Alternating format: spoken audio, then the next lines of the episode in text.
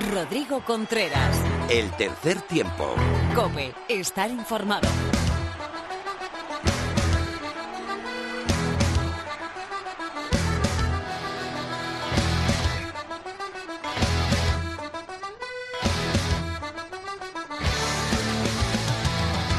Hola, ¿qué tal? Bienvenido a una nueva entrega de tu programa de rugby en la radio. Bienvenido al tercer tiempo de la cadena Cope.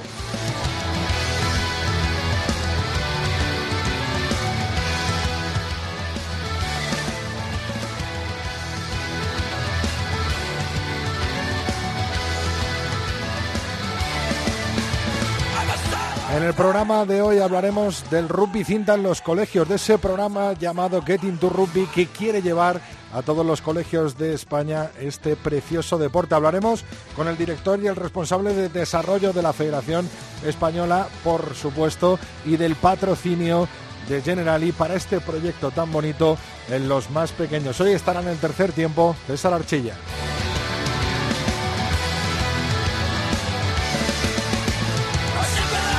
Analizaremos la última jornada de la Liga Heineken y la próxima, la última de la Liga Iberdrola que vendrá este fin de semana con Lorena López y toda la actualidad del rugby femenino. También tendremos tertulia con David García de Misiones Deportivas y con Felipe Rodríguez de la revista 22. Mar Álvarez in situ desde la concentración del 15 del León nos dará, nos dará las claves de lo que es un día en la concentración de la selección española de rugby. Y por supuesto que cerraremos el programa con el Sin Bin de Phil. Tenemos a los mandos a nuestro compañero Javi Rodríguez en la técnica. Y antes de empezar, te recuerdo que estamos en Tres Tiempo Cope con número nuestra cuenta de Twitter, Tercer Tiempo Cope en Facebook. Y nuestro email es el tercer tiempo arroba cope.es. Javi, empezamos cuando quieras.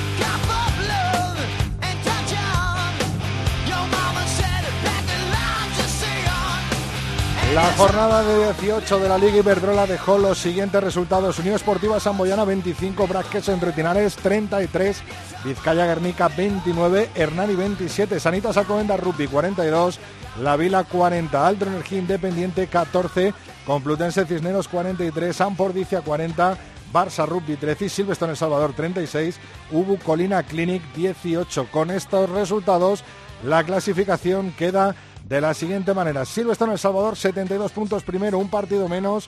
El Brac Quesos entre Pinares, 70 puntos. Sanitas Alcobendas Rugby, 68 puntos, tercera posición. Ampordicia, 52. Barça Rugby, 46.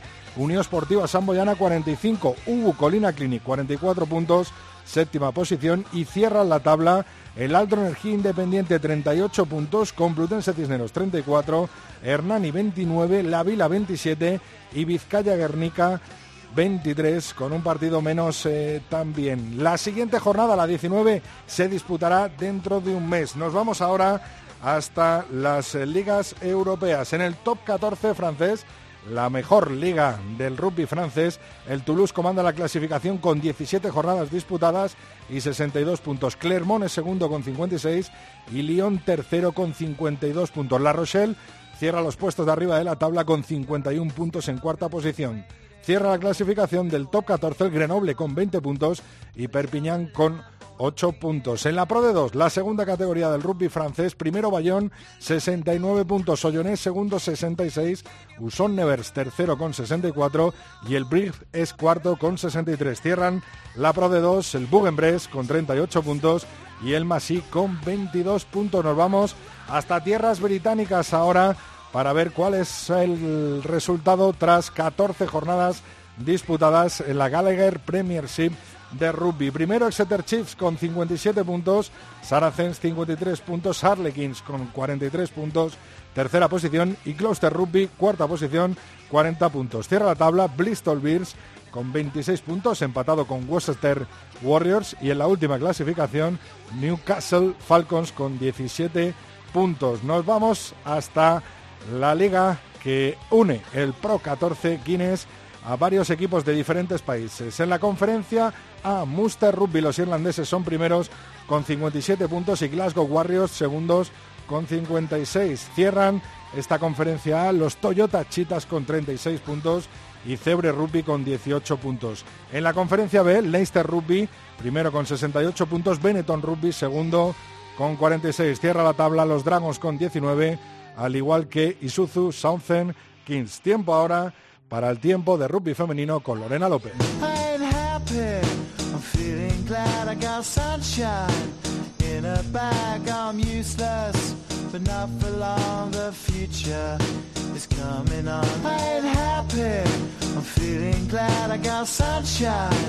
A bag. Useless, but not for long. The future is. El rugby femenino español crece, crece en cada hora, en cada segundo, en cada día que juegan y participan las leonas, tanto del 7 como del 15 y todo lo que las rodea.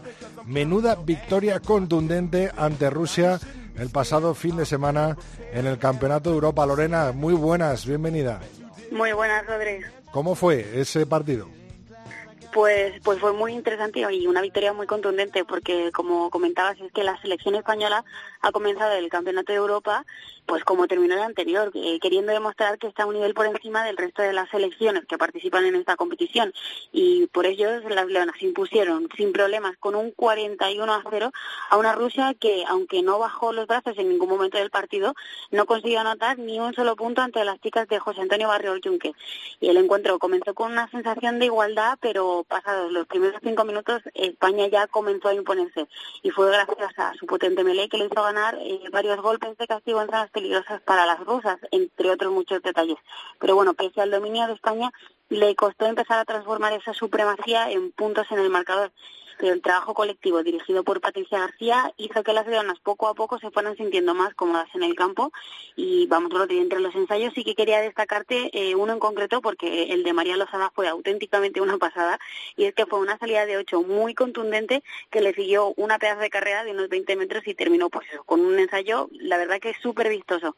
Pero bueno, vencer a Rusia solo es un paso para las leonas eh, porque ahora les toca prepararse una final eh, que tendrán que disputar el 30 de marzo, en el Central, pero ah, todavía no sabemos ante quién será porque todavía falta eh, la otra semifinal, esa que se disputará entre Holanda y Alemania el próximo 9 de marzo.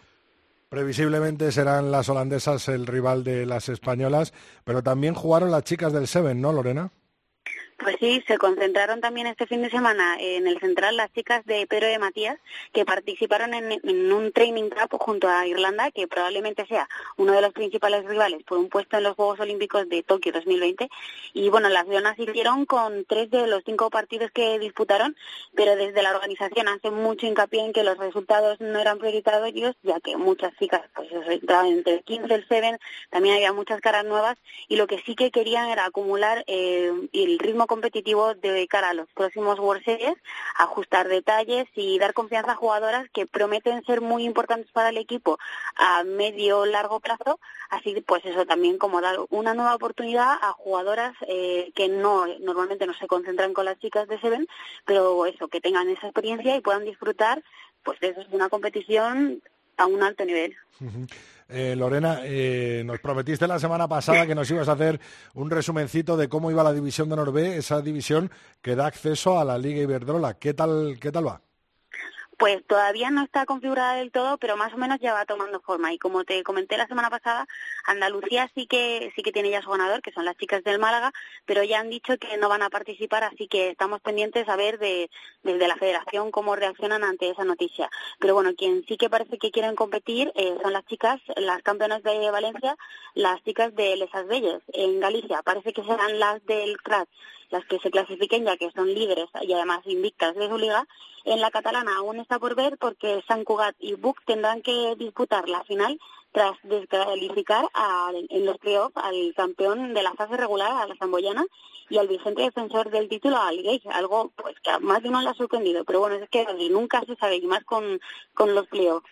En la Liga del Norte también tiene que disputarse la final, que será entre El Salvador y el Independiente, y además se disputará este sábado 2 de marzo. En la madrileña todo apunta a que volverán a ser las chicas de de industriales las que volverán a clasificarse porque tienen nueve puntos más que las de chicas de arquitectura. Y la Liga Iberdrola, ¿cómo va? Vuelve, ¿no? Vuelve en su última jornada. Pues sí, eh, la última jornada de la fase regular y Rodri, es que, vamos, no recuerdo una competición más ajustada porque es que eso, última jornada de la fase regular y todavía hay muchísimas cosas en juego. Eh, de momento, te comento cómo va a ser la jornada. El Sánchez Club recibirá al Majada Onda en casa, el CRAT Universidad de La Coruña, a Inef Hospitalet, el Universitario Rupi Sevilla, el Complutense Cisneros y el Olímpico de Pozuelo al 15 Hortaleza. Pero es que, como te decía, es que los únicos que tienen asegurado algo de momento son eh, las chicas del Complutense Cisneros, las de Majada Onda y las de CRAT Universidad de La Coruña, que están ya clasificadas para los playoffs, y las del 15 Hortaleza, que tienen asegurado el descenso pero de momento INEF, el Hospitalet, está completa la posición de playoff en cuarta posición con 31 puntos, pero es que le sigue desde muy cerquita y con los mismos puntos el Universitario Sevilla. El Sunset Cruz está ahí como en tierra de nadie, de momento en terreno seguro con 29 puntos, pero no se puede fiar porque en el puesto de promoción está el Olímpico de Pozuelo con solo tres puntos menos, es decir, con 26. Y el 15 de Hortaleza, pues cierra la tabla con 19 puntos, Exacto. ya descendidas las, las dragonas de Hortaleza. Bueno, en Lorena, pues estamos muy atentos, ¿no? Sobre todo esa última jornada de la Liga Iberdrola, que será este fin de semana, ¿no? Sí, es que puede pasar cualquier cosa. Bueno, pues vamos a ver, vamos a ver quién coge al final ese puesto por el playoff y quién juega en la promoción por el playout de, de los equipos que están ahí todavía en la pomada. Muchísimas gracias, Lorena. A ti, Rodríguez.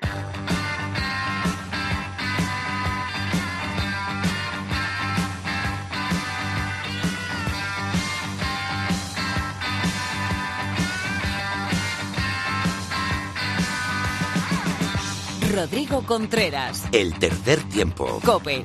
Estar informado.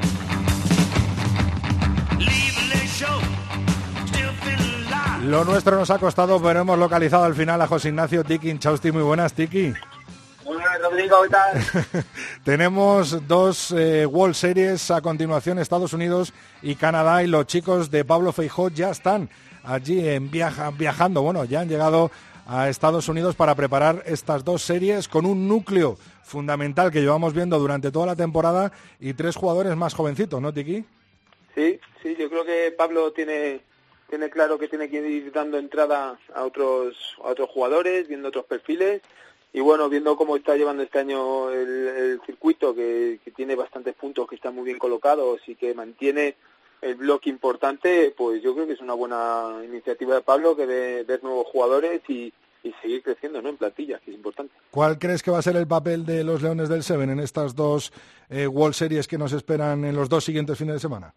Sí, bueno, yo creo, sabes que la segunda depende mucho de, del grupo, así que la segunda tenemos que esperar a que jueguen la primera para que salga para que salga el grupo a ver qué, qué les toca, pero yo en esta primera la verdad es que es un grupo que me gusta bastante. Creo que, que tienen tres partidos, el de Nueva Zelanda por supuesto es un reto para España, cada vez que jugamos contra Nueva Zelanda es una oportunidad de, acercarnos un poquito más, pero sabiendo la distancia que hay ¿no? con los All Blacks y, y siendo muy respetuosos.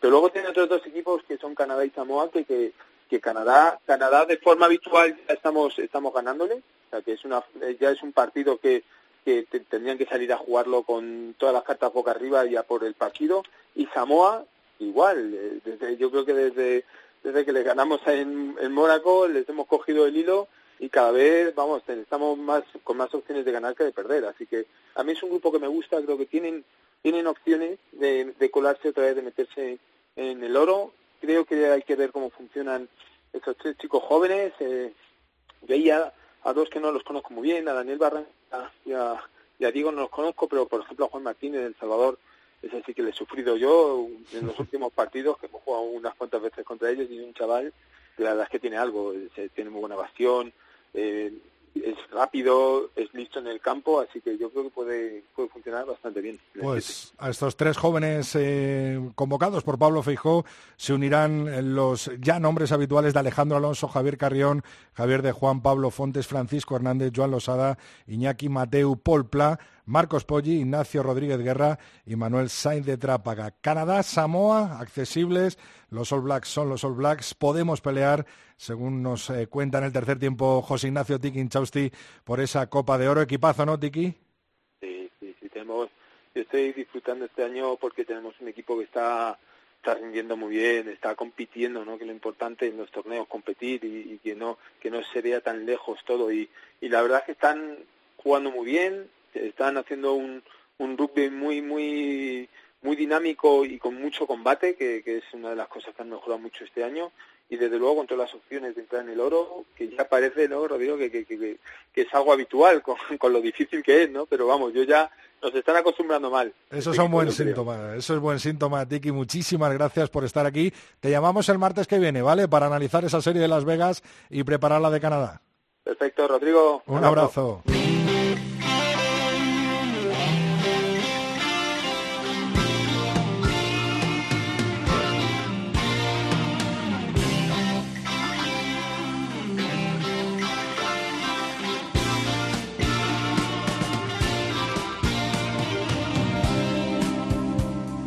Rodrigo Contreras. El tercer tiempo. Cope.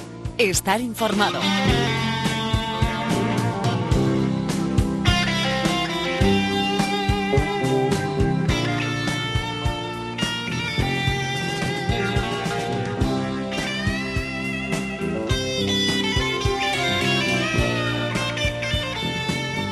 Seguramente tú seas un papá o una mamá de un niño que- o una niña que está yendo al cole y estás enamorado del rugby, por eso estás escuchando ahora mismo el tercer tiempo. Bien, pues hay un programa llamado Getting to Rugby que a través de la Federación Española de Rugby y Generali quiere pues llevar, dar a conocer en todos los colegios eh, de España el rugby cinta, una modalidad dentro del rugby muy, pero que muy accesible para todos nuestros hijos y nuestras niñas. Tenemos hoy con nosotros al eh, representante, al responsable de desarrollo de la Federación Española, César Archilla. Muy buenas, César. Bienvenido de nuevo al tercer tiempo. Hola, muchas gracias. Eh, César, lo primero vamos a empezar por el principio. Eh, ¿Qué es el rugby cinta? Bueno, el rugby cinta es una modalidad de rugby que la hemos recogido porque realmente combina muy bien para el trabajo de los centros escolares que tienen superficies duras, que se juega normalmente en patios de colegio, en canchas de baloncesto, en gimnasios indoor, en pistas de balonmano, de fútbol 7. Y entonces eh, la modalidad del rugby cinta eh, em, evita completamente todo lo que es el contacto físico entre los alumnos, por lo cual eh, permite mucho enfocar a los profesores ¿no? que puedan utilizar esta herramienta para empezar a enseñar los principios de- del juego del rugby. Esto se engloba, César, dentro de un programa que se llama Get Into Rugby, eh, que al fin y al cabo lo que quiere es, bueno, dar a conocer al rugby en, en sitios que todavía está un poco verde, ¿no? Y forma parte de este programa, ¿no? Que desarrolla la Federación Española de Rugby en España. Sí, sí, la estrategia que llevamos desde la Dirección de Desarrollo de la Federación Española eh, de Rugby es, es fomentar lo que es la promoción y la participación, muy diferente a lo que es la captación que, que toda la responsabilidad de las competencias recaen sobre los clubes. Bueno, entonces, en esta promoción eh, y en esta divulgación de nuestro deporte, el programa Get Into Rugby es un programa mundial que tiene nuestra federación World Rugby y que lo hemos unido a toda la estrategia que nosotros tenemos aquí y se lo presentamos al Consejo Superior de Deportes y nos ha avalado en ella y lo que estamos haciendo es enfocar todo o todo digamos toda esta labor de divulgación a, a la estrategia pura de intentar eh, formar a los profesores de los centros escolares, ¿vale? O bien desde los propios centros de formación de profesores o bien a través de los clubes cuando van a, a, a los centros escolares a realizar promociones y entonces les presentamos todas las herramientas didácticas que ellos necesitan para transportar todo lo que es el rugby a través de la modalidad de rugby cinta a los alumnos. Eh, me imagino que, que estos conocimientos se trasladarán a, a través de profesores, ¿no? Que aporte la Federación Española en esos primeros días en cada colegio, ¿no? O cuando los niños, bien has dicho, visiten los clubes, ¿no? Sí, eh, si me hablas concretamente de la estrategia de que hacemos a través de General y Rugby, Ajá. eh, digamos que aquí lo que vamos a hacer es facilitar eh, a todos los centros que se inscriban y que luego se seleccionen por sorteo, vamos a facilitar eh, 200 kits para a través de los clubes para que sean los clubes tengan una herramienta eh, digamos de apoyo, ¿no? De apoyo para que puedan entrar a los colegios. Entonces, aquí los clubes yo creo que eh, se pueden beneficiar, ¿no? O pueden obtener el valor añadido de que están dentro del programa mundial, están dentro de un programa eh, muy reco- reconocido por el Consejo Superior de Deportes, el cual pueden ir a los centros escolares con un kit de material y además les presentamos todas las, todas las herramientas didácticas posibles que tenemos a nuestra disposición para que la aprovechen formando a estos educadores, a estos profesores de los centros. Me imagino que estos kits, eh, César, eh, contendrán, bueno, pues las cintas, ¿no? Para eh, Sí. quitar a los niños, poner en la cintura, ¿no? Como, como para practicar este rugby cinta, que como bien has explicado al principio, bueno, pues al final se juega en patios como el de mi colegio mismamente, que era más duro que una piedra de cemento. Entonces sí, no hace falta aplacar, sino con quitar la cinta, ¿vale? ¿No? Claro, es una modalidad y que, que, digamos consiste en un cinturón de velcro que te pones alrededor de la cintura con dos cintas que te caen una a cada lado. Entonces, lo que es bueno de esta modalidad es que elimina todo el contacto físico, pero ya no solo entre a lo mejor eh, alumnos dominantes y alumnos menos dominantes o menos participativos, sino también entre géneros, ¿de acuerdo? Entre alumnos y alumnas, ¿no? Que siempre a lo mejor puede existir cierta mm, reticencia, ¿no? A participar en actividades conjuntas y más todavía de contacto, pues lo elimina constantemente. Para ello también hemos modificado luego el reglamento para que no, eh, no interfiera en lo que llamamos los principios de acción del juego. ¿Vale? Entonces este kit va a contener eh, 30 cintas, va a contener 30 petos, va a contener cuatro balones, va a contener una serie de material didáctico como póster, folletos y un pendrive con toda la información, con vídeos, con unidades didácticas, todo um, material que, que puede ser- que el club puede entregar al centro escolar y que puede ser realmente formación, ¿no? Porque el gran objetivo, la gran estrategia que tenemos es formar luego al profesor del centro, porque claro, el club va a hacer actividad y se marchará. Y ahí quedará el profesor donde realmente se está formado, puede continuar ¿no? esta estrategia que tenemos. César, si nos están escuchando ahora mismo eso, un papá, una mamá, un profe, un director de, de un cole, ¿dónde pueden apuntar a, a su colegio? Vale, pues ahora mismo en la página web de la federación eh, hay un enlace, nada más en, en la pestaña central, hay un enlace que nos ubica en, en el link eh, de Generali y a partir de ahí puede encontrar un poco la información necesaria para que comprendan lo que es este esta campaña nueva que va que realizamos a través de, de la ayuda ¿no? que nos ha, en este caso nos, nos brinda Generali y a partir de aquí hay un enlace donde te puedes inscribir y ahí pedimos una serie, es un típico formulario donde se pide una serie de datos personales para luego a posteriori ponernos en contacto con ellos. Eh, César, y por ejemplo, eh, estás hablando de clubes que son un poco los, los intermediarios, ¿no? Las primeras piedras de toque en ese Sí, cole con los profesores de educación física y Por que, luego, y que luego se ven beneficiados. ¿Los clubes también se tienen que apuntar tienen que hacer referencia a la federación o cómo es un poco Sí, sí, sí, los clubes incluso pueden, yo creo que aquí lo que tenemos que entender es que realmente eh, la Federación Española no tiene competencias para hacer ca- captación, ¿de acuerdo? Que son los clubes los que necesitan la captación de nuevos jugadores y nuevas jugadoras, ¿de acuerdo? Para nutrir sus clubes. Entonces, son las herramientas que van a facilitar al club, al club eh, estos mecanismos. Entonces, lo más importante es que el club aquí contacte con los clubs de su ubicación geográfica y les presente el programa. Yo creo que eso realmente, pensando solamente egoístamente en el rugby, ¿sabes? Entonces, lo más importante es que decir, oye, pues si eh, aquí estoy en mi localidad y hay 10 centros escolares o 14 centros escolares que me interesan, lo más importante es decir, oye, mirar este programa, conocerlo,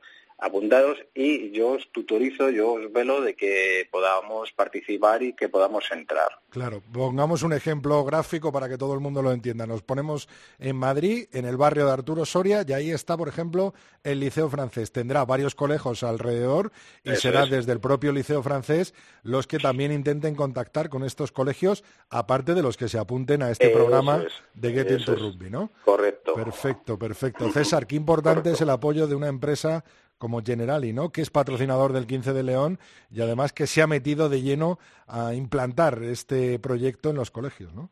Sí, totalmente. Es muy, muy importante porque nos da ese impulso que necesitamos y además es una empresa que comparte nuestros valores, los valores del rugby, que tiene las mismas señas de identidad y que lo que quiere fomentar es el rugby de los colegios. ¿eh? O sea, me parece sobresaliente, ¿no? Y que tenemos todos, ojalá iniciativas de este tipo, ¿no? Desde la empresa privada cada vez se vayan sumando cada vez más. Hemos visto también un vídeo con, con Jaime Nava muy explicativo, ¿no? Que también se puede Sí. ver en esta página, ¿no? De, de Getting to Rugby. Totalmente, sí, sí. Jaime, como siempre, sobresaliente, ofreciéndose a todo lo que nos, todo lo que sea favorecer el desarrollo del rugby. Eh, nada, pues decir a todo el mundo que nos esté escuchando ahora mismo, César, que para apuntarse a estos colegios y que puedan optar a estos kits eh, de, eh, juego de rugby cinta, eh, pone hasta el 19 de marzo que pueden apuntarse, ¿no? Correcto, correcto. Estamos hasta el 19 de marzo, que es donde se realiza, finaliza lo que es las inscripciones. A partir de aquí, en la semana siguiente, se realizará el sorteo y la selección de los 200 colegios que van a, bueno, que van a poder disfrutar. Al resto se lo notificaremos también. Y luego a partir de ahí, desde este 25 de marzo, empezará todas las campañas en estos centros escolares. Ajá. A partir de aquí también se van a realizar acciones dentro de los colegios y sorteos y demás. Incluso para finalizar habrá una masterclass de Jaime Nava, como has comentado antes, para el colegio que ganador de, de una serie de concursos y activaciones que se van a realizar. Ah, Muy qué interesante el tema. El programa es para toda España, ¿no? Para toda España. Pues para toda nada, España que el quiera pla- participar. El plazo abierto hasta el 19 de marzo y la verdad es que da un gusto tremendo ver en cada partido de la selección española, por ejemplo, cómo se llena el central de niñas pequeñas y de, De niños niñas. y de niños Ujú, pequeños totalmente. justo cuando pita el final y eso significa que el rugby en las edades más tempranas crece y al final hay más afición. Así que vamos apoyar de lleno este, este proyecto este, de este proceso de rugby cinta a los colegios y esperemos que haya muchos colegios apuntados, que sea todo un éxito y que el año que viene, bueno, pues en vez de 200 kits haya 400. Sería un éxito completo ¿eh? y sería un gran apoyo hacia los clubes y que los clubes realmente eh, que están haciendo un trabajo magnífico, magnífico en todo el tema de la promo, de la captación y del desarrollo de la rugby base, pues tengan un poquito también de apoyo por parte de toda, de otros entes, ¿no? ya sean privados o en este caso de la Federación, de General y demás. Ajá. César Archilla, muchísimas gracias por estar de nuevo con nosotros en el tercer tiempo. Muchas gracias a vosotros Estamos y por vuestro apoyo.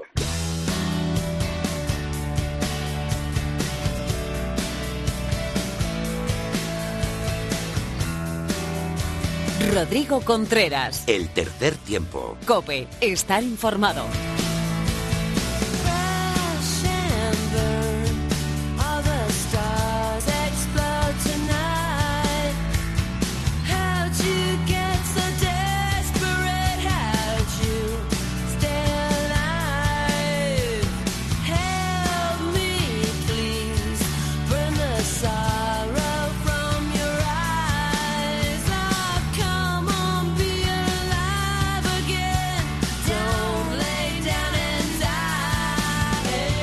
Bueno, pues abrimos el tiempo para la tertulia con tres temas eh, muy claros que esperamos desgranar poquito a poco con nuestros expertos, con David García de Misiones Deportivas. Muy buenas, David.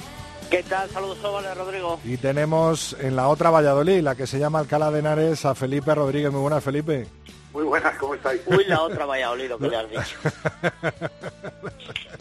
Oye, David, eh, vamos a empezar por la Liga Heineken, que hay un parón de un mes, que se ha disputado esa jornada, esa última jornada en el fin de semana pasado, y que parece que el Chami y que el Brac eh, no pinchan y tienen esos dos primeros puestos cada vez más cerca, ¿no?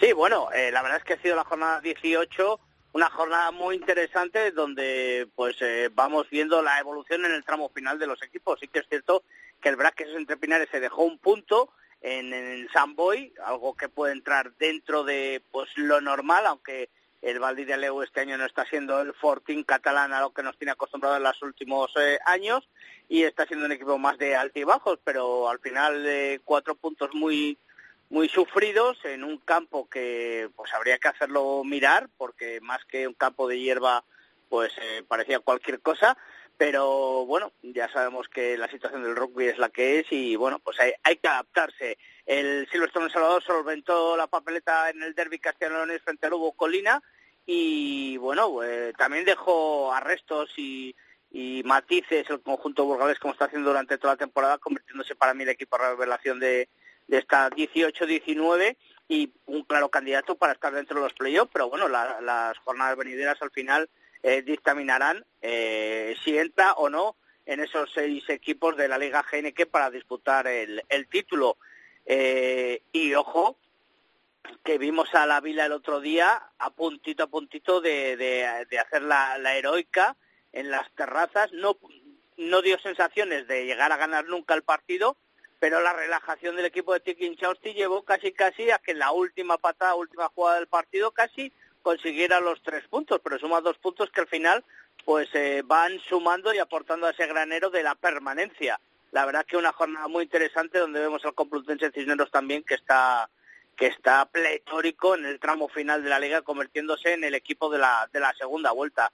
La verdad que matices muy interesantes como la remontada en tierras basurdes, en Urbieta del Vizcaya Garnica, cuando Hernani casi tenía los de Polidoris pues solventado el encuentro, eh, vino el arreón por parte del conjunto vizcaíno y, y- y, bueno, pues eh, apeó a los guipuzcoanos de, de la victoria. Una jornada muy, muy interesante que dejó como en el Seis Naciones segundas partes dignas de ver y volver a ver. Felipe, parece que el Sanitas Alcobendas Rugby está pensando más en la Copa y ahí esa relajación en los últimos 10 minutos y sobre todo el Vizcaya Guernica está más vivo que en toda la liga, ¿no? ¿Qué te voy a decir? Si ya te lo has repasado todo, David, ¿cómo se nota que aprovecha cuando no está José para hablar? Claro, claro. Cuando le dejan, ¿no? Bueno, te digo, te voy a decir lo, lo obvio, que es lo de Vizcaya Guernica, que bueno, está más dos victorias, nunca, está ¿no? marcando mejores resultados que nunca, pero es cierto que ya lleva varios match ball, ¿eh? Vamos a ver hasta dónde es capaz de llegar. O sea, salvó un match ball en la Vila, porque que ganó 20-27, la pasada jornada iba perdiendo 20 a 9. Y este partido, pues un poco lo mismo, un Hernani que tomó la iniciativa y una gran segunda parte del, del Vizcaya Guernica que les vuelve a dar otra victoria, que les vuelve a dar otros cinco puntos. Y bueno, pues ahora mismo esa es la, la clasificación. Está a cuatro. Ojo a ver cuando se juega ese partido aplazado con el Complutense Cisneros en Urbieta, ¿no? La siguiente semana, ¿no? La siguiente, el, el fin de semana del 8 y 9, ¿no?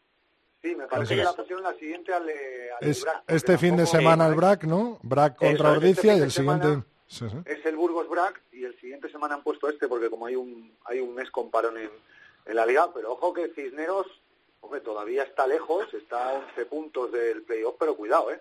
Cuidado que no creo que Cisneros ya se haya relajado en la zona media y diga, bueno, pues este partido de Guernica vamos con lo que tengamos. No, no, va a ir a ganar y, y cuidado, pero bueno, sí, es importante el partido porque si Guernica ganase con bonus, se pondría por delante de la Vila, o sea, abandonaría la, la, la última plaza. Eso es lo obvio. Y luego, pues sobre lo que me has preguntado sobre el, eh, Alcobendas. si Alcobendas eh, está dejando un poquito de lado la liga y se está fijando más en la Copa, pues, pues bueno, yo creo que lo estáis viendo vosotros mismos, ¿no? Desde aquel partido de, de Ordicia, que no salió con todo su arsenal, que al final acabó perdiendo, cediendo en la segunda plaza, ahora mismo Alcobendas tiene una segunda plaza tremendamente complicada. Según están, eh, ya no voy a decir el, el Salvador, que es el líder virtual, sino como está el queso, ¿no? Aunque esté a cuatro puntos de la segunda plaza y queden todavía pues varias jornadas, me parece que son cuatro, hablo de memoria, eh, Alcobendas tiene un- una segunda plaza muy complicada, con lo cual eh, no sé si me da pena eh, nadar para morir en la orilla de la segunda plaza y jugarte, pues no sé, eh, a la lesión de jugadores que podrían estar en la final de Copa y que podrían ser determinantes. Porque el que sí que se lo va a jugar toda la final de Copa es el Fútbol Club Barcelona. Obviamente, si el Fútbol Club Barcelona se clasifica para el playoff, bien, pero el Fútbol Club Barcelona tiene su, o el Barça Rugby, perdón, tiene su tiene su, su premio en la, en la final de la Copa del Rey. Y el Barça, Felipe, tiene al Chami en la siguiente jornada. Claro, claro, Y luego tiene a, a, a Ubu, Cisneros y la Vila. Mientras sí, que o sea- Alcobendas tiene al Brac, Sí, sí, al, sí, sí, sí, sí. al Samboy y Exactamente. el, y el último equipo con el que se enfrenta a Vizcaya Gárnica. Que Y es lo que no te digo, yo no te voy a yo no te voy a develar conversaciones privadas, pero que vamos, que el que Alcobendas sabe que el segundo puesto lo tienen Bastos, te lo digo. Lo saben todos desde el staff técnico hasta el último jugador, ¿no? Claro, que lo tienen muy complicado la, la segunda plaza. Entonces, bueno, eh, obviamente Alcobendas es tremendamente favorito en casi cualquier partido que juegue, excepto en la visita del Braquesos entre Pinares, pero si no tiene a toda la plantilla, pues se puede llevar sustos como el que se llevó este este fin de semana, donde yo la última patada la vi dentro. No sé, David, tú desde la otra banda Ya. y cómo la viste, pero yo la vi dentro, ¿eh? Yo desde la banda de la grada, Pues siendo casi, tampoco nos vamos casi- a engañar, eh, la vi dentro, ¿eh? es casi siendo el mismo pateo que el anterior de Jara, pues un metro más desviado, por decirlo así. Antes yo la daba, pero luego al final, pues oye, eh, se podía fallar como se podía meter. La verdad es que el, el ala de- del conjunto de Vilero hizo un partido soberbio, a un 200% de capacidad, estaba en todas las jugadas, acertó todos los pateos y falló la última. Pues es una pena, pero al final 80 minutos de gran intensidad, pues pasa factura. Sí, cinco transformaciones de, de Jara. Es un Sí, está a un gran para la nivel, vida, está un gran tremendamente nivel efectivo. para, para los, joneses, sí. y la verdad que que estuvo sí es lo que es lo que dice David también hay que mantener una patada en el último minuto además eh, de un tres cuartos de la Vila eh, la Vila me recuerda mucho al liceo francés aquí en Madrid de categorías inferiores. No patea ni una ¿eh? sale jugando todo todo desde desde atrás. No sé sinceramente qué objetivo buscan porque yo ese objetivo con categorías inferiores lo tengo muy claro pero sale jugándolo todo desde desde atrás. Además un Fernando Díaz un segundo centro que estuvo imperial para mí. Eh, creo que a veces para fichar hay que fijarse mucho, muchas veces antes en lo que hay dentro, que no entra ser un jugador de, de, de 6.000 kilómetros, ¿eh? Sinceramente te lo digo, o, o de 16.000, me da igual. Ya veremos Por si... Fernando Díaz, el jugador de la Vila, estuvo bueno, bueno, a un nivel, para mí, jugador del partido, casi, casi sin duda. Le iba a decir que ya veremos en estas últimas cuatro jornadas, eh, seguro que escuchamos algún comentario de que el Barça Rugby o el Sanitas Alcobendas Rugby adultera la competición porque están pensando en la Copa, ¿no, David? Hombre, seguro, desde el programa de David, te lo, te lo por seguro. te lo por seguro. Y no digo nombres, ¿eh? Escucha, luego dicen que nos peleamos, David, luego dicen que nos peleamos entre los de aquí y los de ahí. Es Rodrigo el que lo lía todo, ¿eh? No. Fíjate qué pregunta acaba de tirar, ¿eh? Yo, lo Es escu- yo escucho, yo escucho comentarios dentro del rugby y es verdad, es que van a surgir y estoy convencido de ello de que van a surgir. Pero también os quería preguntar, eh, ¿veis al Aldro Energía Independiente y a, y a Cisneros un poco en tierra de nadie? Eh, ya un poco como, eh, lógicamente quedan cuatro jornadas, pero que se han descolgado un poquito de, de los puestos de arriba, que parece que se la van a jugar entre Burgos, eh, Samboy y Y Barça. Barça. Sí, Y, y estos dos equipos como que ya están salvados, pero que les falta todavía un poquito. Bueno, eh, es cierto que son dos dinámicas diferentes porque el Complutense Cisneros viene de remar desde la última posición y el Aldro Energía pues viene descendiendo de- desde la zona noble alta de, la clasificación. Pero bueno, eh, es cierto que, el- que los de Chucho, los de Tristán Mocimán nos tienen acostumbrados a esas temporadas de altibajos, ¿no? Que parece picos de sierra lo que va cometiendo. En San Román pues eh, pueden hacerse fuertes excepto con los grandes y fuera hay veces que dan la sorpresa y hay veces que, que cumplen el papel, por decirlo así, pero este año están un escalón por debajo a las temporadas anteriores y con 38 puntos y a 7 de lo que marcaría la sexta, posición que tiene Samboy con el Ubu Colina Clinic con un partido menos que tiene 44 entre medias, pues eh, yo creo que efectivamente están en esa tierra de nadie, pero bueno, tampoco tampoco hay que dormirse, ¿no? Porque sabemos lo que hacemos, pero vamos, yo creo que la dinámica que trae el Complutense Cisneros es para sacar eh, un partido más en casa y salvarse definitivamente y el Aldro Energía pues a mantenerse o incluso pues tontear con, con la séptima posición y nada más. Eh, Felipe, ¿pensabas que iba a remontar Gales y que iba a darle encima de la mesa un puñetazo a, a Eddie Jones y a los ingleses? Bueno, Gales es el equipo que nunca pierde, ¿no? Entonces es capaz de, de cualquier cosa. Es capaz de tanto como de ganar Inglaterra, darle la vuelta al, al torneo de las seis naciones. Eso sí, eh, vamos a comparar las dos últimas jornadas que tiene Inglaterra y vamos a comparar las dos últimas que tiene Gales. Yo creo que los dragones lo tienen, lo tienen más complicado. Pero bueno, en cualquier caso, dependen de sí mismos. Así que les quedan dos jornadas y, y puede y pueden llevarse el torneo. O sea, así de claro, después de ganar Inglaterra, dependen de sí mismos para ganar el torneo. Aunque eso sí, su calendario es bastante más complicado. ¿Crees que los irlandeses van a echar el resto en el último partido ante Gales si no tienen opciones de hacerse con el Seis Naciones? No lo sé, ¿eh? siempre queda siempre queda eso ahí. Eh, Gales, eh, además del torneo contra los irlandeses, está jugando la triple corona. O sea que no es, un, no es un trofeo menor, ¿eh? Cuidado. Eh, hombre, yo no sé, si yo que tengo un muy buen amigo ir- irlandés al que veo muchos días en- entre la semana, él te dice que, que lo que quiera Gales, que lo que haga falta, que alfombra roja para, para país de Gales. Lo que pasa que una cosa es lo que digan los aficionados y otra cosa lo que diga, bueno, más que aficionados, ¿eh? que estos, estos entienden, entienden bastante. Eh, otra cosa es lo que pasa en el campo, ¿no? Yo la verdad creo que Irlanda debe reconciliarse con su afición, eh, no ya después de la derrota ante Inglaterra, sino después del partido ante Italia, que en Roma fue, vamos a darles un suficiente, porque ganaron, pero la verdad que yo creo que Irlanda debería ganar a Gales. O sea, si de verdad Irlanda, eh, que ganó a los All Blacks este año y demás, es, es bueno, este año, perdón, en, las, en, lo- en la ventana de otoño, Sí, es 2018. o quiere ser favorito al Mundial, tiene que ganar a Gales. Sea, no, no puede dejarse ganar por, por Gales, sinceramente. Eh, David, me gusta eso que ha puntuado con suficiente eh, Felipe. Eh, ¿Cómo puntuarías tú a cada uno de los seis equipos en esta segunda jornada de, del tercera jornada del Seis Naciones? Tercera. Bueno, la tercera jornada yo creo que al final eh, Gales está llevando un camino ascendente en este seis naciones. Eh, Francia estaba claro que, que iba a buscar un chivo expiatorio, en este caso Escocia, y para mí se iba a llevar el partido de una forma un, poco un pelín más cómoda.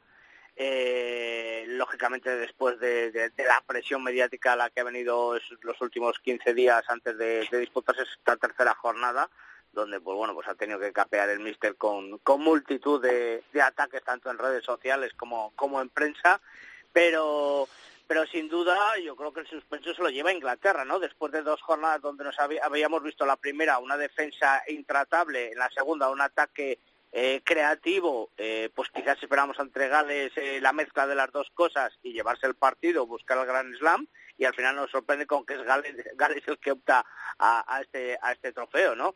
Y bueno, pues eh, lo que bien dice Felipe de, Irlanda, que lo ha clavado, pues yo creo que todavía tiene algo que decir en este Seis Naciones porque no ha dicho nada. Es decir, la victoria, la derrota frente a Inglaterra, la victoria con, con Escocia y bueno, el otro día contra Italia, pues, pues, pues dejó mucha miel en los labios. Entonces yo creo que el partido de, de Irlanda va a ser el de Gales y no se va a dejar nada en el tintero, está claro.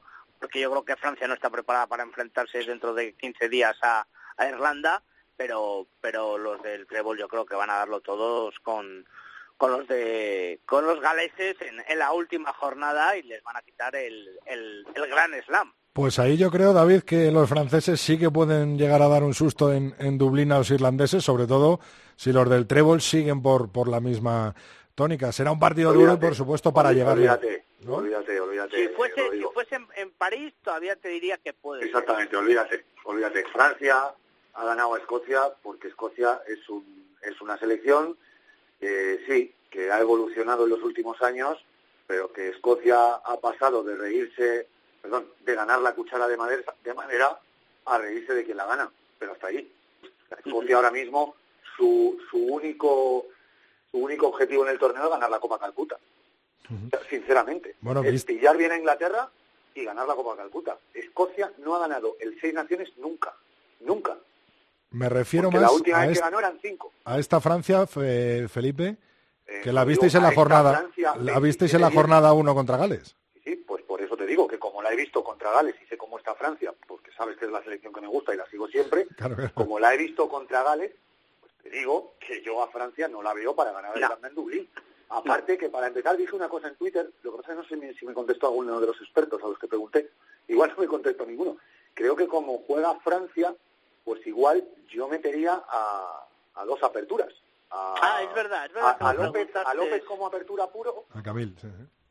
A Camil López como apertura puro y a Entamac como primer centro, que además es donde juega eh, habitualmente con su club. Eh, no sé, yo la idea de meter, como ha estado metiendo hasta ahora, un Bastaró, un Ficú, que es buenísimo en esta en este último partido, pues yo la verdad que esos jugadores de más potencia, de más eh, que son que son timans, que, que buscan más los puntos, el ensayo, yo los echaría al segundo centro y según juega Francia, para mí, para mí, o según se vio el otro día, por lo menos ante Escocia, yo jugaría con dos aperturas. Dos tipos que manejaran el juego en el En el primer centro, refiero, en el ¿eh? primer centro y en el número 10, en el apertura. En el ataque me refiero. Sí, un 10 que se moviese de lado a lado y un 12 que siempre estuviese a su lado, o bien a su lado, o detrás de la primera unidad de delanteros, que es como, como juega Francia o como juega el otro día, con dos unidades de delanteros que no se cruzan. Bueno, pues veremos esa jornada 4 y sobre todo esa última jornada en el partidazo entre Gales e Irlanda, a ver cómo llegan los galeses, cómo llegan los irlandeses y sobre todo también cómo llegan los ingleses, ¿no? Esa última jornada con el calendario más favorable a priori. No quiero dejaros sin que me hagáis un apunte del próximo España-Rumanía este domingo en el Central, un partido con un morbo especial, ¿no, David? Sí, sí, sí, sí. Pero mira, la, el- el- la última charla que acaba de soltar Felipe de las aperturas, a ver cómo me la extrapola al 15, al 15 de León. Ah, bueno, bueno, bueno. Porque, Sí, a ver Bueno, con, pero- quién, con quién jugamos de apertura. Bueno, pero es que España, eh, el problema es que no tiene ni una apertura, ¿sabes? Ya, ya, ya. No es como para tener dos, ¿me entiendes? Bueno, Álvar Jimeno no le conoces bien y no lo has visto jugar muchos partidos de apertura en Yo Álvaro anteriores Jimeno años. Yo muy jugar diez veces más partidos de apertura que de cualquier otra cosa, porque le llevo viendo desde que tiene 15 años o 14 Claro, claro. ¿Y, o sea Andrew, que- ¿Y Andrew Norton? ¿Y los dos últimos años? ¿Y los dos últimos años de Álvaro Jiménez dónde ha jugado? En el centro. Y yo creo que es donde más rinde Álvaro, sinceramente. Claro. Vamos a ver, Álvaro Claro. va a rendir aunque le pongas de talonador, porque es un grandísimo jugador. Pero que yo creo que en los últimos años se ha especializado también en el centro, que rinde más como centro que como apertura. Para mí Álvaro es un jugador que te cubre el puesto de apertura si tienes un apertura eh, puro. Fue un poco lo que pasó en Samoa, lo que pasa que los dos aperturas, a los dos aperturas los tumbaron y entonces nos quedamos sin ataque. Y luego se- que veníamos vaticinando qué íbamos a hacer en, la- en las primeras líneas, en los, en los pilares de España, que, que teníamos serias dudas de la convocatoria de Santi Santos y ahí tenemos para, en la, en la, en la previa de, de esos 30, ahí tenemos a, a- un debut para de aparejadores para, para ese partido, a Matius eh, Pisapia. Y, y quizás, eh, pues es un poco triste que, que las lesiones y, y la falta de, de incorporación de los jugadores franceses pues ha dejado un poco Bueno, pero si es que lo dijo lo dijo en Cope Valladolid esta semana Santi Santos. claro o sea, claro nosotros claro. jugamos con eso e intentamos hacer de la necesidad una virtud. ¿Eso qué significa? Pues que tenemos que ver más jugadores, tenemos que probar más jugadores y seguramente encontraremos algún jugador cuando nunca lo hubiéramos buscado. Eh, es lo que hay, es la realidad de- del rugby español y acuérdate, David, en rueda de prensa cuando le preguntamos al, al seleccionador georgiano que, qué Sí. problemas tenía él para convocar jugadores y me dijo, pues no sé, si, ¿qué problemas de qué? Decía, yo los llamo, vienen y ya. Claro, claro, claro. Llamo a quien quiero, viene y ya está. y Los punto, ¿no? vienen y vienen y ya. Claro, de- Es la diferencia. Sí, en lo deportivo, frente a Rumanía, yo no tengo ninguna duda, somos capaces de, de ganar a- a- al conjunto rumano. En el central, pues va a ser ese decimosexto jugador que va a empujar a la, a la selección. Eh, Santi y Miguelón son, y lo vienen demostrando en los últimos años, eh, auténticos estrategas a la hora de plantear tácticamente eh, los equipos y, y yo no tengo ninguna duda de que vamos a ganar a Rumanía. A mí lo que me joroba es que algunos se tomen el partido de Rumanía como una revancha con, contra Jordanescu. Jordanescu es un árbitro rumano y la selección rumana es otra cosa. Yo espero más la revancha frente a Bélgica que, que contra el partido de Rumanía. Pero al final, ¿qué, qué va a pasar? Ganaremos a Rumanía, Felipe se calentará en Twitter contra World Rugby y, y, y- y vol- pero pero en saco roto o sea al final pues pues nada eh, lamentablemente pues eh, representamos lo que representamos y y ahí está y habrá que irlo demostrando y será en Francia no sé si por ampliación de equipos o por realmente clasificación pero allí estaremos y, y hay que pasar este año y La- probar y ya está La revancha, la revancha será en, será en Francia. Felipe, eh, volvemos a ver ahí en la preconvocatoria a Brad, a Pierre Barter, ¿no? Jugadores con, con bastantes caps, ¿no? Sí, Brad estaba el otro día contento ¿eh? y estaba queriendo queriendo participar. Vamos a ver eh, al final cuáles son los siete descartes. Parece ser lo que hablaba David, que los, los que están de primera línea van a ir absolutamente todos. Eh, me imagino que habrá descartes sobre todo en la, en la segunda línea. Dudo que los haya, bueno, habrá uno en el medio mínimo y mínimo, ¿eh? Y seguramente los dos aperturas, los dos aperturas jueguen. Eh, no lo sé. La verdad que, que yo creo que es casi casi bastante fácil, ¿no? El, el, el 15 el titular, que, ¿no? el que El salga 15. la convocatoria y, y Bradley Later es más que posible que, que pueda entrar incluso incluso como titular. Bueno, pues veremos a ver. Lo que está claro es que Lucas Rubio también se ha hecho con ese número 9, ¿no? Y yo creo Bueno, que bien está con merecido, ¿eh? yo creo que está está, competi- está compitiendo con Munilla y Sí. veremos cuando venga el, el diablo a ver qué Bueno, a claro, ver qué eso- pasa ahí, ¿no? Eso son palabras mayores, ¿no? Ya- Sí, que yo creo que John Ruiz tiene el 9 para él. Ser Ruiz lo va a luchar cada vez que pueda venir, como lo van a luchar, por supuesto, Lucas Rubio y Facu Munilla. Y bueno, yo creo que ahí tenemos una competición una competición bonita a la que se suma Kerman Urrecoechea, el jugador de El Salvador, que es posible, es posible, que tampoco lo sé, que pueda ser uno de los de los descartados, pero bueno, Sí, yo creo está. que sí. Tenemos ese, ese debut de, de Kerman, como también tenemos, que no hemos dicho nada, ¿eh? el de Fran Soriano, es un jugador que ya Ah, ha sí, debutado con el. Seven, que jugó un partidazo tremendo el otro día ante Alcobendas, de los mejores de, de Cisneros, otro partido que Alcobendas estuvo a punto de perder, y la verdad que bueno, jugaría ante su parroquia. Lo que pasa que yo creo que Fran con Brad delante y, y Feta Castiglioni, que es un fijo para, para para Santi. Santi, al igual que Julen Goya, y Jordi Jorba, que parece que está entrando de nuevo en los planes tras esa larga lesión que sufrió, creo que va a tener difícil entrar Fran Soriano, podría ser una de las de los descartes, pero bueno, en cualquier caso ahí está, se lo ha merecido porque la verdad es que está haciendo una liga Heineken extraordinaria y, y que es un jugador de altísimo nivel. Esta mañana, cuando he visto la, la- la convocatoria de los, de los 30 que ha publicado la, la federación, eh, cuando he visto a Fran Soriano, he dicho, caray, lo que representa el club eh, Cisneros en la federación. Si os dais cuenta, no sé si lo habrán cambiado ya, eh, en la, en- viene el, el, el número, el, el- nombre, el equipo y la posición en la que juega, ¿no? Luego aparte las caps, eh, estatura y peso, ¿no? Pues. Fran Soriano en la posición es 15 Cisneros, sí. Sí, sí, sí. puede Pero jugar bueno. de lo que quiera. Sí, un error. Estos, estos chascarrillos Utility player, ¿eh? ¿eh?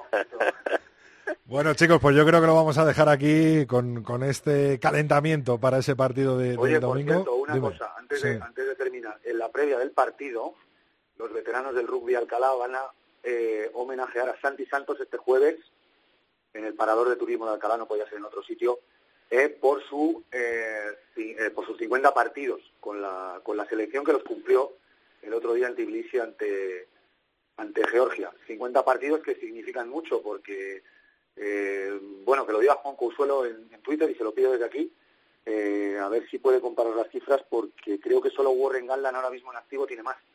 Ajá. En Bueno, activo, pues ¿eh? es, es una buena estadística. seleccionadores que habrán estado muchos años, pero, pero parece ser que ahora mismo solo Warren Gatland tiene más. Buena iniciativa de la otra Valladolid, sí señor, Felipe. Ahí, ahí estamos. Ya lo sabe todo el mundo. Este jueves invita a Felipe en ese homenaje a, a Santi Santos. Muchísimas gracias a los dos. Oye, yo creo que debíamos de hacer pareja fija, ¿eh? Felipe Sí. David y, Sí, y claro, pones porque- a, a Pepe Conteto. A Pepe y- Porque Y a Pepe Conteto, que se entienden y bien. Fermín. que va- bueno, chicos, gracias a los dos. Saludos. Un abrazo.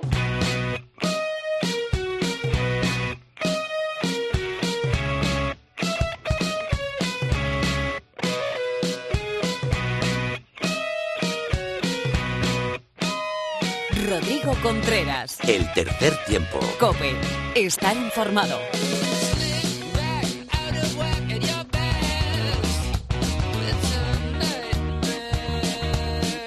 El 15 de León está concentrado, está preparándose para ese partido muy importante ante Rumanía en este fin de semana, este domingo a las doce y media en el Estadio Nacional Complutense. Como cada martes está con nosotros Mar Álvarez. Muy buenas, Mar.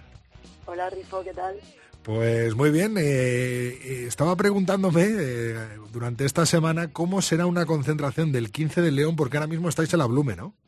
Sí, estamos en la Blume, eh, aunque bueno no había suficientes plazas y el staff estamos en una residencia al lado, pero los jugadores están en la Blume con los fisios y bueno y estamos siempre funcionando alrededor del campo principal, que es el central, donde vamos a jugar. Eh, conocemos ya alguna de las novedades que han anunciado en esa lista, ¿no? Eh, Santi Santos eh, de 30 de 30 jugadores. No va a variar mucho, ¿no? Lo que es el núcleo de estos dos partidos anteriores, ¿no? No, vuelve Pierre, que no ha, no ha jugado en noviembre y va a jugar este partido, Pierre Barter, y no hay muchas más novedades con respecto a lo anterior. Siempre te lo pregunto, ¿todos enteros están o no? Estamos enteros. Estaba convocado Joaquín Domínguez, Ajá. pero tuvo una lesión en el, en el último partido de Santander. Y, y bueno, pues eh, Joaquín ha salido y ha entrado otro jugador, eh, Matius de, de Burgos. Y, pero bueno, es la única baja que tenemos. Eh, Mar, quería preguntarte un poco en este programa, en este capítulo 170 eh, del tercer tiempo, eh, ¿cómo es? ¿Cómo es una concentración del 15 del León en la Blume la semana anterior? ¿Cómo es el día a día? Eh, ¿Tenéis un propio gimnasio dentro de esas instalaciones del Consejo Superior de Deportes? Me imagino que estaréis entrenando entre el Central B y en Central A. ¿Eso influye, entrenar en el campo de juego que luego se va a jugar el domingo? Cuéntanos un poquito cómo es ese minuto a minuto de la selección dentro de, de la Blume en esta semana. Pues más o menos se despiertan a las siete y media todos los días. Eh, a las ocho tienen unas pruebas de monitorización, se pesan, responden unos cuestionarios, hacen unos test de rango de movimiento articular, eh, con los que controlamos cómo ha afectado la fatiga del entrenamiento anterior o la fatiga acumulada de, de lo que llevan hasta ahora. Eh, después van a desayunar. Eh, está muy bien que en una residencia de alto rendimiento te encuentres desayunando a deportistas y claro, es un ambiente propicio así para, para el rendimiento. Después, un día tipo, pues nos solemos separar delanteros y tres cuartos. Tres cuartos empiezan en el gimnasio y delanteros en el campo con algo menos de movimiento, por eso lo hacemos así, porque tienen menos desplazamientos, y así los tres cuartos cuando suben al campo, que su entrenamiento incluye desplazamientos, ya han hecho como un calentamiento más intenso, porque vienen de- del gimnasio. Y, y bueno, esa es nuestra sesión de la mañana. Acabamos, solemos acabar como a las doce y media más o menos a la mañana, y ahí tienen una hora, una hora libre hasta la una y media que comemos. Comemos en la Blume, también igual con des- el ambiente de deportistas de otras modalidades, que eso está bastante bien. Eh, luego tienen un par de horas libres antes de la reunión y a las cuatro tenemos una reunión en la que hablamos de, a veces dependiendo del día, analizamos nuestros nuestro propio partido o trabajamos en partidos del rival o vemos jugadas que queremos hacer que hemos visto en otros equipos y nos gustan y queremos copiar o queremos defender esas jugadas. Entonces, bueno, la reunión suele durar entre 40 minutos, una hora, a veces menos, a veces más, dependiendo de lo que haya que trabajar. Y de ahí vamos directos al campo. Y entrenamos en el Central B o en el Central A, dependiendo del día. Y, y ese entrenamiento suele durar como unos 90 minutos. También depende del contenido. Eh, a lo largo de la semana, si estamos eh, más lejos del partido que acabamos de jugar, es un poco más intenso. Si acabamos de jugar, obviamente, pues tiene menos desplazamientos, menos aceleraciones, eh, menos toma de decisión. Y bueno, más o menos el día fuerte suele ser el miércoles. Y sí, perdón. Dale, dale. Sigo. Y de ahí, pues, eh, cuando acaba el entrenamiento, eh, bueno, jugadores hacen extras como lanzadores, pateadores, etcétera, etcétera. Cuando acaba el entrenamiento, eh, a veces vamos al spa y, y luego ya directamente a las, a las ocho y media van a cenar. Y después de la cena tienen tratamientos con el fisio. Y a las once más o menos, pues están en la cama. A las 11 tiene que estar todo el mundo en su cuarto, ¿no? Bueno, sí, bueno, pueden hacer otras, pueden estar, eh, no sé, leyendo, no sé, haciendo, pero cada uno en su habitación, sí, más o menos, para descansar. Ajá. Entonces, Mar, eh, yo creo que es eh, más beneficioso, ¿no? El, el- las concentraciones, a lo mejor que, o los pros que tiene el concentrarse en la Blume, ya sea compartir las comidas con otros eh, deportistas de, de alto nivel, ¿no? Como, como están concentrados allí en, en esa residencia del Consejo Superior de Deportes y sobre todo el acceso a tener al, al central, ¿no? A lo mejor todo, vamos andando a todos sitios, eh, todo está mano, es, la verdad al final, pues quitarse esa parte de estrés de tener que estar en el autobús y todo eso. Eh, otras opciones que tenemos también tienen cosas buenas, porque cuando estamos en un hotel es verdad que el comedor es solo para nosotros, hacemos cosas como dinámicas de grupos y eso que en un comedor donde convives con mucha gente como el de la Blume, pues es, es, es más difícil. Pero bueno, que obviamente estar en la Blume tiene muchas ventajas para nosotros. Eh, oye, Mar, eh, hablando con, con vosotros, contigo, con Valentín, con, con Santi, con Miguelón, hablando con jugadores, eh, es verdad que estas concentraciones se centran mucho en el vídeo, ¿no? Sí, sí, sí, porque aquí ya no puedes meter tanto tanta carga en el campo, no podemos saturarlos tanto de entrenamientos y, y tenemos hay mucha mucha carga de vídeo porque hay que ver a los rivales, tenemos muy poco tiempo para preparar partidos y son partidos importantes. Es como vivimos todo el año para este momento, entonces eh, hay que, que prepararlo al máximo.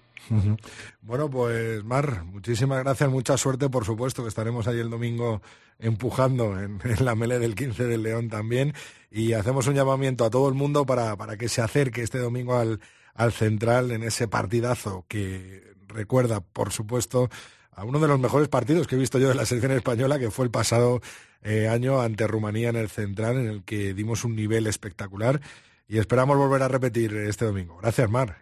Gracias a vosotros, hasta el domingo.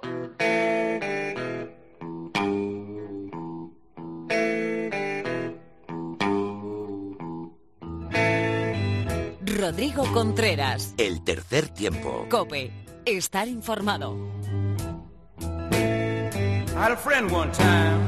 Una semana más, un martes más, tenemos la visita de José Alberto Molina, nuestro compañero. Muy buenas tardes, Phil. Buenas tardes, Rodrigo. Sin vino y internacional, común y general, a todo aficionado entusiasta que se acerca de forma crítica a este nuestro deporte. Y me dirás por qué. Pues porque los hechos son muy evidentes. Fíjate, Rodrigo, fin de semana de seis naciones. Qué pasión el sábado, qué derroche físico y de empeño el de Gales, qué errores tácticos los de Jones y su trasunto en el campo, Farrell, qué desnortados los escoceses que no pudieron con la decadente Francia, o qué bravos los italianos que plantaron cara a los desconcertados irlandeses. Sí y no. Pues Rodrigo, ¿qué vemos? ¿Alguien medita sobre ello? Me consta, pero poco trasciende. Lo que vemos son muros, murallas, paredes, almenas, defensa, defensa y más defensa. Y sí, conozco el paradigma neozelandés, pero no es eso. La negación de los espacios y el trabajosísimo esfuerzo por abrir huecos más allá de la contundencia de una percusión y de ilimitadas fases de juego infructuosas puede matar nuestro deporte. Pues además, Rodrigo, esta circunstancia ha contribuido al gigantismo y al riesgo de lesiones más graves y más numerosas. Y además, lo peor, a separar a los colosos profesionales del común de los rugbistas, del rugby común, por tanto, que ya hay que hablar de dos modalidades casi. Razones hay muchas, pero una de ellas es la desaparición del rack, Rodrigo. Cientos conté este fin de semana y la mayoría un remedo, una farsa. Tres o cuatro atacantes protegiendo al portador del balón y un defensor o ninguno que los enfrentaba. Una tragicomedia, por tanto, producto del genio de la mercadotecnia que decidió acabar con esa presuntamente fea fase de juego y hacerla indisputada, porque indisputada es cuando solo esporádicamente un defensor consigue el balón para su equipo en las contadas ocasiones, en proporción en que impide la salida del balón atacante, pues llegó antes. Déjennos disputar el rack y verán cómo se concitan allí jugadores que verán espacios para el juego atrás. Y no se preocupe nadie de la seguridad, que la vigilen los Owens, que para eso están. En ese entorno, además, con espacios, los Bastaró desaparecerán. Y no digo ya que florecerán los Blanco o los Lagisquet. Busquen los Millennials en Google para saber de qué hablo. Pero sí el juego, eso sí, seguro. Un sueño, me temo, Rodrigo, porque esto va de dineros y la cosa evolucionará de nuevo por donde el mercado intervenido decida. Las marcas, los patrocinadores, los mercadores. En fin, Rodrigo, timeo dan naos e dona ferentes. Un rugby profesional que cada mes se distancia más del rugby de a pie, el rugby que podemos practicar o podemos ver en cada campo cada fin de semana. Muchísimas gracias, Phil. El martes que viene un nuevo Sinbin en el tercer tiempo de la cadena COPE.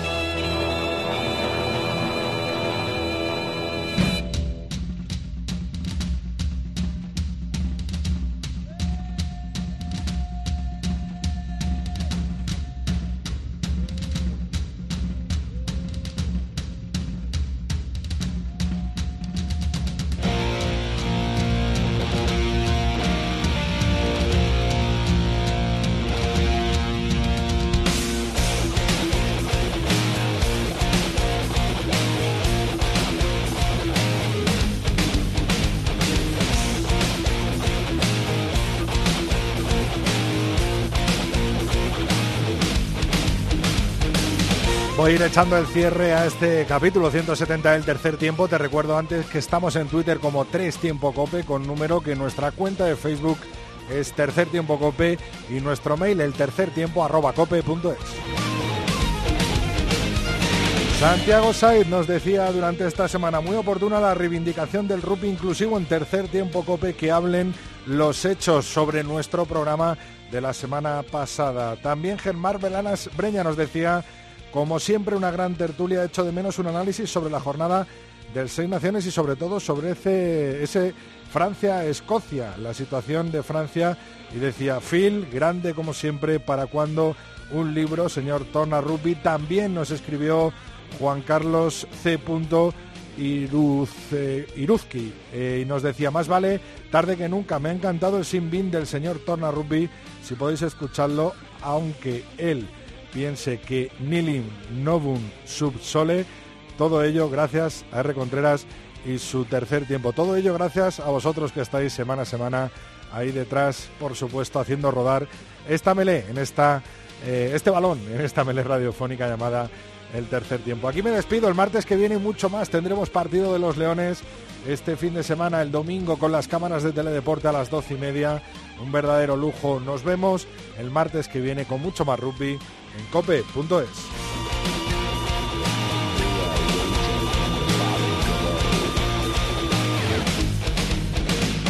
Rodrigo Contreras. El tercer tiempo. Cope. Estar informado.